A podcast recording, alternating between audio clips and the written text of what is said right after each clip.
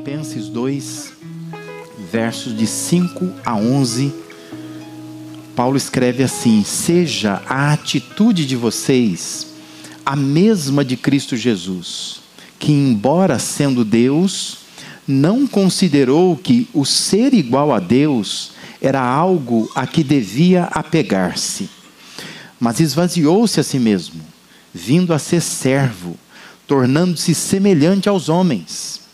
E sendo encontrado em forma humana, humilhou-se a si mesmo e foi obediente até a morte e morte de cruz. Por isso, Deus o exaltou à mais alta posição e lhe deu o nome que está acima de todo nome, para que ao nome de Jesus se dobre todo joelho, nos céus, na terra, debaixo da terra, e toda língua confesse que Jesus Cristo é o Senhor, para a glória de Deus Pai. Amém? Então, assim, essa porção bíblica, Filipenses 2, 5 a, a 11, é, é um dos textos considerados dos mais profundos, mais bonitos do Novo Testamento. Se você é, pega esses comentários sobre os textos bíblicos, né, que estão disponíveis no mercado brasileiro, e você correr um pouquinho as páginas desses comentários, você vai é, encontrar esses autores dizendo que esta passagem é uma porção cristológica das mais extraordinárias que nós temos no Novo Testamento. O conteúdo é formidável. É uma explicação teológica para um fato histórico. Qual que é o fato histórico?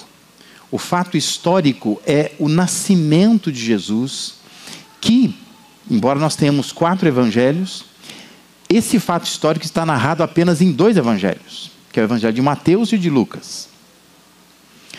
Nasce um bebê de uma mulher virgem, é isso que esses evangelhos contam. Ele é o rei de Israel, ele é o Messias prometido nas partes do Antigo Testamento.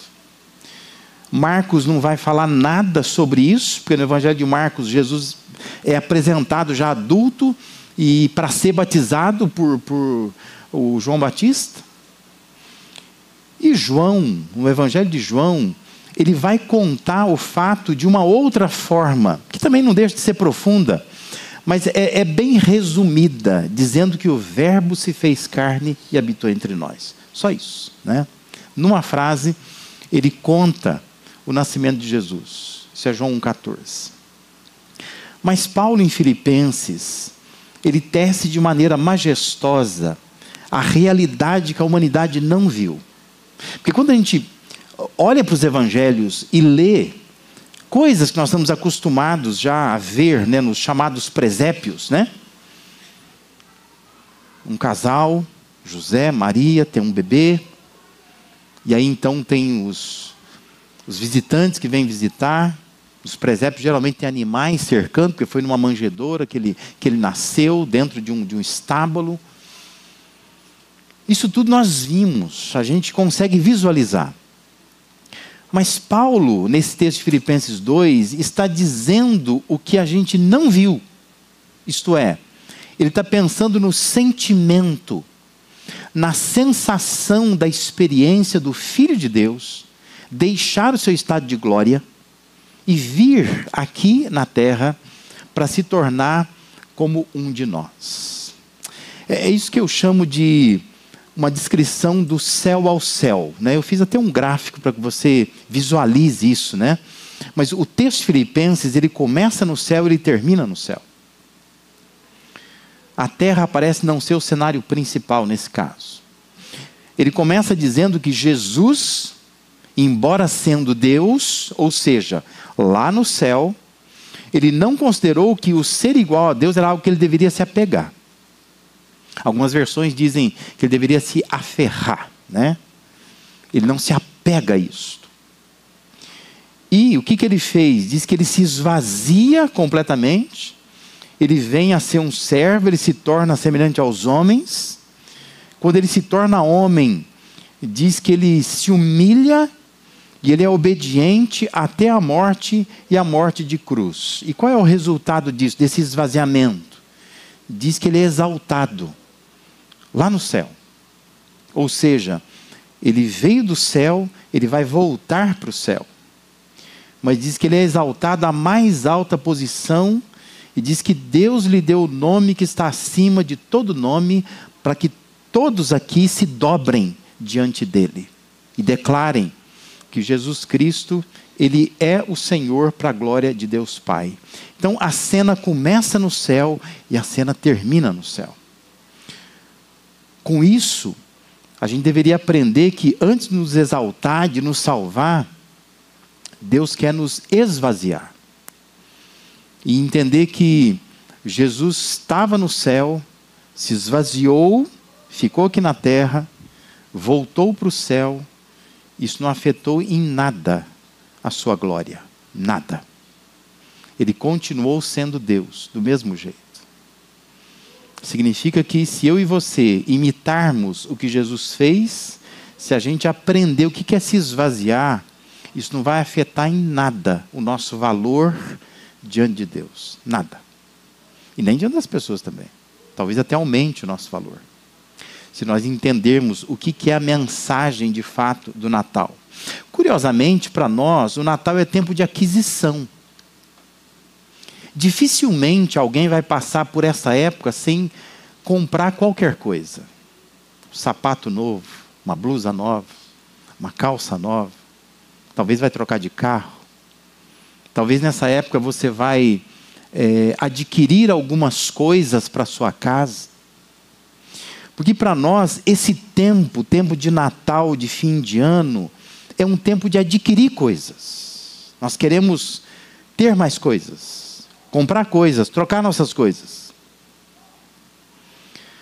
Mas teologicamente, Paulo está dizendo que a vinda de Jesus ao mundo envolveu esvaziamento, envolveu abrir mão, envolveu a atitude de, dispor de algo e não de adquirir algo, de deixar a glória para participar da experiência humana, de trocar o trono pela manjedoura, de experimentar a cruz no lugar da coroa. Jesus fez isto quando ele vem ao mundo. E o Natal é para ser isto. A falha nossa, eu creio que seja contemplar tudo isso sem observar o porquê Paulo está fazendo uso de uma descrição tão profunda, mostrando o sentimento de Jesus. Essa preciosa porção teológica acerca da vinda de Jesus em carne está a serviço de um desejo de Paulo. E um desejo que ele transforma numa exortação. Veja os versos anteriores, o que, que ele vinha abordando, né? versículo 3 e 4. Paulo escreve assim: Nada façam por ambição egoísta ou por vaidade, mas humildemente considerem os outros superiores a si mesmos. Verso 4 ele diz: Cada um cuide não somente dos seus interesses, mas também dos interesses dos outros. E aí ele entra então no versículo 5 dizendo: Seja a atitude de vocês a mesma de Cristo Jesus. Seja a atitude de vocês a mesma de Cristo Jesus. Naturalmente a gente vai perguntar qual foi a atitude dele, e por isso ele descreve o que nós lemos aqui, do versículo 5 até o versículo 11, ou do versículo 6 até o versículo 11, melhor dizendo, né? Qual foi a atitude de Jesus? Resumindo, Jesus se esvaziou. O esvaziar-se, deixar o céu para voltar ao céu exaltado depois de cumprir a sua missão. E Paulo está dizendo: a nossa atitude deveria ser a mesma de Cristo Jesus. A mesma. Paulo resume o que Jesus fez para esvaziar-se, apontando atitudes atitudes que eu e você nós temos resistência e dificuldade para praticar. Mas há aqui no texto três atitudes que concretizaram esse esvaziamento. Como é que esse esvaziamento aconteceu, se tornou concreto na vinda dele aqui na terra? Lembra, Paulo está dizendo: tenha o mesmo sentimento a mesma atitude que houve em Cristo Jesus. Isto é, nesse tempo de Natal, nós precisaríamos pegar essas atitudes e replicá-las em nossa vida. E ao invés de pensar só em adquirir, pode adquirir, não estou proibindo, estou dizendo que é errado, que é pecado, mas assim, ao invés de pensar só em adquirir, você pensar também em dispor algumas coisas, pensando nessas atitudes internas, que é o que Jesus sentiu quando ele vem da glória aqui para a terra, do que, que ele se esvazia, como que acontece esse esvaziamento, e como é que a gente pode também se esvaziar nesta época de Natal. Em primeiro lugar, a primeira atitude que concretiza o esvaziamento é o serviço. Isto é, Jesus serviu quando ele deveria ser servido. Você concorda comigo que um rei, quando ele deixa o seu trono, para qualquer lugar que ele for, ele será servido. Porque essa é a atitude normal de quem está debaixo de um rei. Mas Jesus deixa o seu trono de glória e ele vem servir. Veja, diz assim que, embora sendo Deus, ele não considerou que o ser igual a Deus era algo que devia pegar-se, mas ele esvaziou-se a si mesmo. Como? Vindo a ser servo tornando-se semelhante aos homens.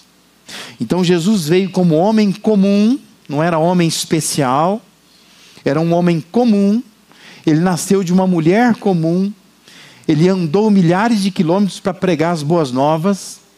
Jesus comeu mal, dormiu mal. Jesus tocou nas chagas mais repugnantes para curar as pessoas. Jesus tomou crianças no seu colo. Ele deu atenção a prostitutas, a endemoniados, a cobradores de impostos, tantos outros rejeitados para aquela sociedade que ele convivia lá. Ele lavou os pés dos apóstolos, ele comeu com pecadores, comeu em casas e em mesas muito simples. Agora, dá, dá para imaginar um rei que resolve então visitar o, o lugar dos seus súditos e ele se propõe a fazer tudo isso, ele vem sem comitiva nenhuma. Ele não vem com as pompas, com as proteções de um rei. Mas ele vem para ser um ser humano comum, para participar da vida comum que nós também temos. Ele veio para servir. Lá em Marcos 10, 45, ele mesmo declarou que o próprio Filho do Homem não veio para ser servido, mas para servir e dar sua vida em resgate por muitos. Ele veio para ser servo. Essa é uma atitude que Paulo está dizendo, vocês deveriam imitar a atitude dele. Porque Jesus veio ao mundo para servir. Jesus fez o que nós temos dificuldade para fazer. Ele veio para servir, podendo ser confundido com um homem qualquer. E é a isso que Paulo estava se referindo. Ele, ele tomou a forma de um servo. Ele podia ser confundido com um escravo daquela época. Eu sei que as nossas a, programas de TV, né? A, hoje tem algumas mais modernas. Antigamente aqueles filmes mais antigos que reproduzem a história de Jesus e, e, tentam sempre colocar no personagem lá, no ator né, que está fazendo o personagem de Jesus, uma aura que é especial, né? Você percebe que todo mundo está vestido com uma roupa, mas a roupa de Jesus brilha um pouco mais, né? Todo mundo está mal maquiado, parece, mas Jesus está bem maquiado, né? ele está bem bonito. Né? As versões antigas, Jesus tinha um olho azul, verde, né? aquela coisa bem assim, é um cabra bonito. Né? Ele chama atenção. As versões mais modernas tiraram um pouco do olho azul, essa coisa toda, mas, mas, ainda assim você percebe que há um destaque é, no, no, Jesus que se propõe a, a, a fazer ali né, a encenação. Mas aparentemente Jesus era um homem extremamente comum. Ele podia ser confundido com qualquer pessoa. Devia ter a carinha da Maria. Porque era filho dela, né? Humanamente falando tinha as características dela. Mas ele era servo, ele podia ser confundido com um escravo qualquer. E Paulo está dizendo que nós deveríamos ter a mesma atitude que houve em Cristo Jesus. Ele sendo Deus, ele deixa o estado de glória e ele vem ser um servo, ser encontrado numa figura humana extremamente comum. Nós estamos diante de uma geração que desaprendeu a servir. Nós somos uma geração que, se a gente não pergunta em voz audível, lá no coração a gente questiona: o que, que eu vou ganhar com isso? Toda vez que há uma proposta de serviço para nós, nós estamos pensando assim: o que, que eu ganho com isso? Né? E quantos, quantos a gente vê que estão envolvidos no serviço da igreja e de repente não se envolvem mais no serviço da igreja, porque lhes faltou algum tipo de reconhecimento, algum tipo de massagem no ego ninguém disse nada, ninguém elogiou, ninguém comentou nada, também não vou servir mais. Paulo está dizendo, nós devemos ter a mesma atitude que houve em Cristo Jesus. Ele sendo Deus, ele deixa o seu estado de glória e ele vem aqui ser confundido com um escravo, de tanto que ele servia. Ele estava disposto a servir, sem ganhar nada para isso. E nós deveríamos olhar para toda a nossa ah, vontade de dedicação às coisas de Deus, olhando para o exemplo de Jesus e pensando, eu preciso servir como Jesus veio servir. Essa tem que ser a minha atitude. Que a gente vai colocando desculpas, né? O horário que não dá, o tempo que eu não tenho, a disposição que me falta. Porque na verdade nós não entendemos ainda o que é o Natal. Natal deveria ser um tempo de esvaziamento. Se o nosso Salvador se esvaziou servindo, por que, eu não posso me esvaziar e servir também? E ter um coração de servo. E jamais perguntar o que eu vou ganhar com isso. Não preciso ganhar nada com isso. Porque Deus já fez tudo por mim. Eu tenho mais do que eu mereço. Então, tudo que eu fizer não, não, não, não dá conta da graça, da misericórdia de Deus. Então, eu posso simplesmente servir, porque o meu Salvador teve essa atitude. Uma segunda atitude que concretiza o esvaziamento é a humilhação. Ou seja, ele se humilhou quando deveria ser exaltado. Ora, se, se Jesus é Deus na terra, precisa ser exaltado mas ele foi humilhado quando ele deveria ser exaltado. primeira parte do versículo 8 diz: E sendo encontrado em forma humana, humilhou-se a si mesmo. Interessante a maneira como diz, né? A, a auto-humilhação dele. Ele humilhou-se a si mesmo. Porque nós ensinamos nossos filhos, não deixa ninguém te humilhar, não é? A gente ensina os nossos filhos assim: olha, você precisa ter brilho no rosto, você precisa ter, ter, ter né, aquela autoimagem positiva. Se alguém quiser é, te fazer um desaforo, você levanta a tua cabeça, reaja, não seja bobo, não. E Paulo está dizendo que Jesus humilhou-se a si mesmo. Ah, ele levou muito desaforo para casa. Não levou? Usando a nossa linguagem de hoje, Jesus engoliu muito sapo, né? Ele humilhou-se a si mesmo. Há, momentos que nós vamos lendo os evangelhos dizendo, Senhor, reaja. Ele não reage, né? O Pilatos ficou agoniado diante dele. Lembra? Você não vai dizer nada, esse pessoal está te acusando. E diz que ele ficou calado. Ele humilhou-se a si mesmo. Povo está te xingando, cuspindo na tua cara, te acusando de crime. Você não vai fazer nada, dava uma agonia em Pilatos, porque Pilatos tinha um senso de justiça, é governador. Não é possível que um homem não reaja, que um homem não, não se defenda. Calado. Jesus não dizia nada. Por isso que Paulo diz: quando ele foi encontrado em forma humana, ele humilhou-se a si mesmo. Ele levou muito desaforo para casa. Ele engoliu muito sapo. Ele ficou quieto em momentos que ele poderia reagir. Jesus assumiu todas as limitações da humanidade. Jesus sentiu fome, sede, cansaço, dor, tristeza, tentação, agonia, tudo.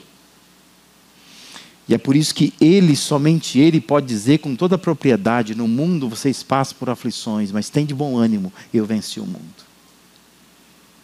Não há nada, nada, nada que você passe que Jesus não passou aqui. Na verdade, ele passou muito mais que eu e você. Por isso que tem horas que a gente perde a noção das coisas, né? A gente passa a reclamar da vida e achar assim que Deus, onde que o senhor está? O senhor não me entende. Deus entende sim, né? Deus entende. Porque em Jesus ele se humilhou. Ele passou por coisas que talvez eu e você jamais vamos passar, mas ele passou aqui. Só o que ele andou a pé. Eu duvido que tem alguém aqui que já andou, né? Que nós não andamos mais a pé. Mas Jesus passou por coisas que nós não passamos. Por isso que ele pode dizer: tem de bom ânimo, eu venci o mundo. Vocês passam por aflições do mundo, mas Jesus sabe o que é isso. Ele sabe. Mateus 26, 51. Dali em diante, né, a gente lê o texto, nos fornece uma boa ilustração de a que ponto Jesus chegou em sua humilhação. Quando foram prender Jesus, né? Lá em João 18:10 diz que é o Pedro que puxou a espada e diz que o Pedro cortou a orelha de um dos soldados, talvez uma reação natural que eu e você teríamos também, quando a gente vê o líder da gente sendo imobilizado, às vezes de uma maneira violenta, truculenta, Pedro não gostou daquilo, foi lá e cortou a orelha de soldado. Mas o mais interessante é a reação de Jesus. Né? Jesus disse isso, está lá em Mateus 26, 52 e 53. Jesus fala assim: guarda a espada. E ele diz assim: pois todos os que empunham a espada pela espada morrerão. Você acha que eu não posso pedir a meu pai e ele não colocaria imediatamente à minha disposição mais de 12 legiões de anjos? Sabe quanto tem uma legião de anjos? A legião, na verdade, é uma, uma quantidade romana. A linguagem aqui é romana, é do Império Romano. Uma legião de soldados romanos tinha 12 mil soldados romanos. Essa é uma legião. E Jesus está dizendo assim: Você acha que eu não posso pedir ao meu pai e ele não colocaria imediatamente à disposição mais de 12 legiões? Já fez a conta? Jesus está dizendo assim: ó, Deus colocaria à minha disposição mais de 144 mil anjos para me tirar dessa humilhação aqui. Mas ele está dizendo assim: ó, eu poderia pedir mas eu não peço. Porque eu estou aqui para me humilhar a mim mesmo. Poderia fazer, mas não faço. Dali ele foi levado, foi açoitado, foi cuspido na cara. Já foi cuspido na cara? Ele foi zombado, que ficava dizendo: ah, desce daí, você não falou que era Deus? Ele foi torturado e por fim foi morto na cruz. Por isso presta atenção, Jesus ele não desceu ao nível humano só. Jesus ele traspassou o nível humano. Porque nós estamos na dimensão humana. Jesus foi para além disto. O texto diz que ele se humilhou. Ele foi ao submundo da humilhação. Se você já foi humilhado em alguma vez por alguma situação, você sabe que não é fácil é um submundo. E ele mergulhou lá. Diz que ele humilhou-se a si mesmo. Por isso que diz que ele se esvaziou. Ele suportou mais do que nós suportamos. Ele recebeu desaforos mais do que qualquer um de nós. Ele experimentou dor para além do que nós suportamos. Nós temos um senso de direitos adquiridos muito aguçado para trilhar os caminhos da humilhação. Por isso que a gente vive brigando pelas redes sociais, né? a gente vive reagindo, a gente vive entrando em crenca, vive dividindo famílias, porque a gente não leva desaforo para casa. Mas entenda que Jesus levou muito desaforo para casa. Ele se humilhou, humilhou a si mesmo. Isso é Natal. Natal a gente quer roupa nova, quer brilho novo. A gente quer receber presente, a gente quer ser elogiado, a gente quer ser reconhecido pelo ano todo que nós vivemos. Mas entenda que lá naquele primeiro Natal, Jesus veio para ser humilhado. A humilhação foi uma das atitudes que concretizaram o seu esvaziamento. Lembra que ele mesmo diz que todo aquele que se humilhar será exaltado. E Jesus podia dizer isso. E isso aconteceu com ele. Ele se humilhou, mas ele foi exaltado. Deus o exaltou sobremaneira. Humilhação. Nós precisamos repetir essa atitude. A atitude que Jesus teve, que o nosso Salvador teve. Ele se humilhou. Por que, que eu e você também não podemos nos humilhar? Que dificuldade que nós temos, às vezes, de pedir perdão para alguém, de reconhecer que nós estamos errados, de nos submeter a uma situação. Porque nós não entendemos ainda o que é se esvaziar. Jesus se esvaziou. E Paulo está dizendo: seja a atitude de vocês a mesma que houve em Cristo Jesus. Ele quer que a gente se esvazie também. E uma terceira e última atitude que está no texto aí é a obediência. A obediência concretizou esse esvaziamento de Jesus. Ele obedeceu quando ele deveria ser obedecido, não é? A segunda parte do versículo 8 diz que ele foi obediente até a morte e morte de cruz. Ele obedeceu até o fim, até a morte. E Paulo diz: essa morte é uma morte de cruz, que naquela época era a morte mais cruel, mais lenta. É uma morte difícil de ser enfrentada, ela é humilhante. Porque o indivíduo fica exposto, e você tem que lembrar disso, né? É que houve um respeito da parte dos romanos para com os judeus. Porque quando Jesus morreu, quando ele foi ser crucificado, é, era a festa dos judeus, era a Páscoa. E eles respeitaram a festa e foram é, crucificar Jesus fora da cidade. Mas não era a prática comum deles. Os crucificados eram na, no centro da cidade, dentro da cidade, pelas ruas da cidade. E eu sempre falo, né, a iconografia cristã fez o favor de colocar uma cuequinha em Jesus lá, né? Mas ele não foi crucificado assim. Ele foi crucificado nu, completamente nu. Era assim que os romanos faziam. Fazia parte da humilhação. Imagina um povo, diferente de nós, né? A gente talvez nem assustaria de ver um peladão crucificado na rua, né?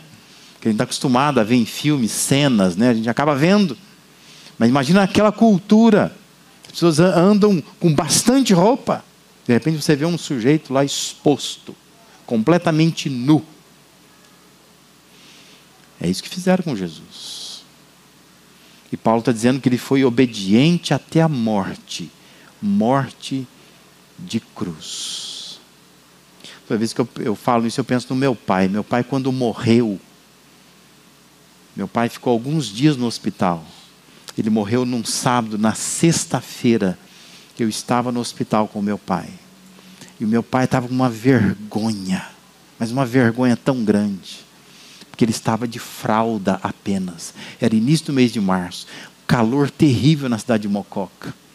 E meu pai no hospital ali com um ventilador mais ou menos em cima dele e ele de fralda. E aquilo para ele era o fim do mundo. Porque eu nunca vi meu pai de bermuda na vida. Eu nunca tinha visto meu pai daquele jeito. E ele sabia disso. E a nudez dele exposta ali, né, pelo calor, né, refém ali de enfermeiros, de médicos, ele deitado numa cama, eh, conversando com ele, ele quase não me olhava, de tanta vergonha que ele estava. Meu filho, que nunca me viu de bermuda, ele está me vendo agora de fralda. Então imagina assim, Jesus naquela cultura, exposto ali numa cruz, completamente nu.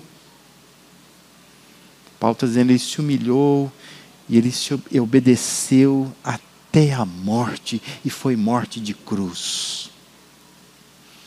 Foi uma flechada que ele tomou, foi uma pancada na cabeça, foi a exposição da cruz, a vergonhosa exposição da cruz. Ele ficou ali, horas ali, para todo mundo ver. Lá no Getsemane, Jesus sinceramente abriu sua humanidade diante de Deus, abriu sua humanidade diante dos seus discípulos, quando ele diz assim: Meu Pai, se for possível, afasta de mim este cálice, contudo, não seja como eu quero, mas seja como tu queres. Percebe? A luta humana de Jesus é, é muita vergonha que eu vou passar. Ele diz assim: Olha, se possível, passa de mim esse cálice, mas, mas eu não quero que faça a minha vontade, faça a tua vontade, porque eu estou aqui para obedecer mesmo. Obedecer é fazer a vontade de Deus, abrindo mão da nossa vontade. Por isso que Paulo está dizendo: seja a atitude de vocês a mesma que houve em Cristo Jesus. Aprenda a obedecer. Abra mão da sua vontade para fazer a vontade de Deus. Hebreus 5, 7, 8 diz que durante os seus dias de vida na terra, Jesus ofereceu orações e súplicas em alta voz e com lágrimas àquele que o podia salvar da morte, sendo ouvido por causa da sua reverente submissão. Aí diz assim: embora sendo filho, ele aprendeu a obedecer por meio daquilo que sofreu. Jesus obedeceu, obedeceu até o fim. Ele foi obediente até a morte, diz Paulo. Jesus se fez um de nós para nos ensinar obediência. Ele encarnou em si algo com que nós lutamos, que é obedecer. Nós somos uma geração que resiste ao conceito de obediência. Pega o seu filho pequeno para você ver. Fala para ele assim: olha, quero que você faça um monte de coisa, mas isso aqui eu não quero que você faça. O que você diz que não é para fazer, ele vai fazer. É assim. Não é? Basta você ir para uma praça, para um jardim qualquer, e observar assim, tem uma plaquinha dizendo não pise na grama. Quantas pessoas pisam na grama? Parece que o não nos atrai, né? Nós somos desobedientes, a gente gosta de desobedecer. Tem uma placa dizendo pode correr até tantos por hora. Você, só 10 quilômetros a mais vai fazer diferença. A não ser quando você recebe a multa, né? Aí faz diferença no bolso. Mas nós somos uma geração que desobedece. A gente gosta de desobedecer, de transgredir regras. As regras nos incomodam, né? Qualquer coisa que se diga que fala, tem que fazer assim, assim, assim, não. Você já questiona. Paulo está dizendo: tem atitude, a mesma atitude que houve em Cristo Jesus. Ele obedeceu, foi obediente até a morte e morte de cruz. Leia os evangelhos, percorra os evangelhos e perceba quantas vezes Jesus é extremamente obediente. Ele obedece. Ele é exemplo de obediência.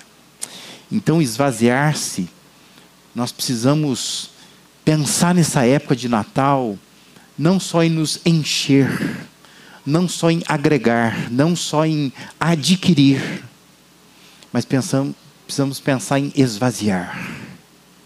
Esvaziar sendo servo, esvaziar se humilhando, esvaziar sendo obediente. Para receber a exaltação de Deus Paulo conclui seu apelo escrevendo assim: Por isso Deus o exaltou à mais alta posição e lhe deu o nome que está acima de todo nome, para que ao nome de Jesus se dobre todo o joelho, nos céus, na terra, debaixo da terra, toda língua confesse que Jesus Cristo é o Senhor, para a glória de Deus Pai. Não pense, não sinta, não haja como todo mundo pensa, como todo mundo sente, como todo mundo age.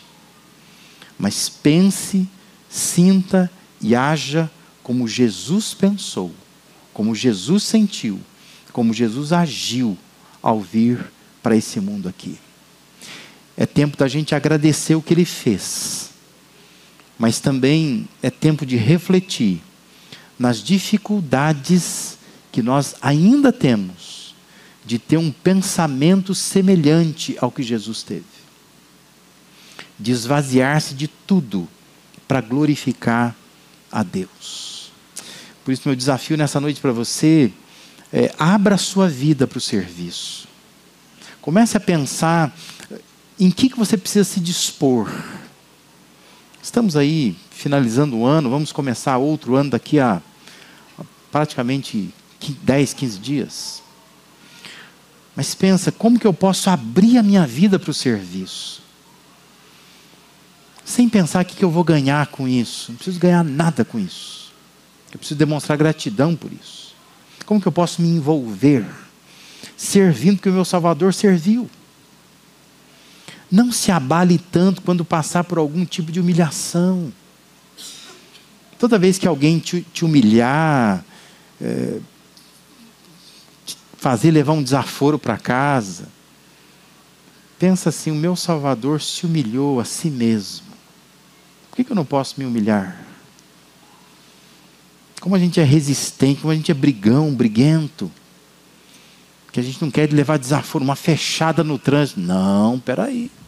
Olha o tamanho do meu carro. Esse carro, carro velho aí fechou, passou na minha frente. A gente não quer ser humilhado. Mas pensa, o meu Salvador se humilhou por mim. Eu posso também ser humilhado. Preciso ficar tão abalado assim. E por fim, torne-se uma pessoa obediente. Obediente. Obedeça. Obedeça. Natal é tempo de pensar em esvaziar-se, imitando a atitude do nosso Salvador. Talvez você está pensando em terminar o culto, dizendo assim: Deus me dá isso, me dá aquilo, me dá mais isso, me dá mais aquilo. Mas talvez você tenha que terminar o culto dizendo para Deus: Deus, me tira isso, me tira aquilo, me tira aquilo. Né? Me tira essa resistência que eu tenho ao serviço, ao coração de servo. Me tira essa vontade que eu tenho sempre de reagir quando alguém tenta me humilhar. Me tira essa vontade de quebrar regras. E me faz obedecer regras. Porque o meu Salvador foi exemplo disso. E Paulo estava dizendo: mantenham em vocês, tenham em vocês a mesma atitude que houve em Cristo Jesus. Se você for servo, se você se humilhar, se você obedecer, a semelhança do que aconteceu com Jesus, Deus vai te exaltar. Deus vai te abençoar. Não tenha dúvidas disso. Por isso, faça desse tempo de Natal um tempo de imitação daquilo que Jesus fez por cada um de nós tempo de dobrar o nosso joelho diante daquele que foi exaltado por Deus, porque antes ele veio aqui, serviu, se humilhou e obedeceu.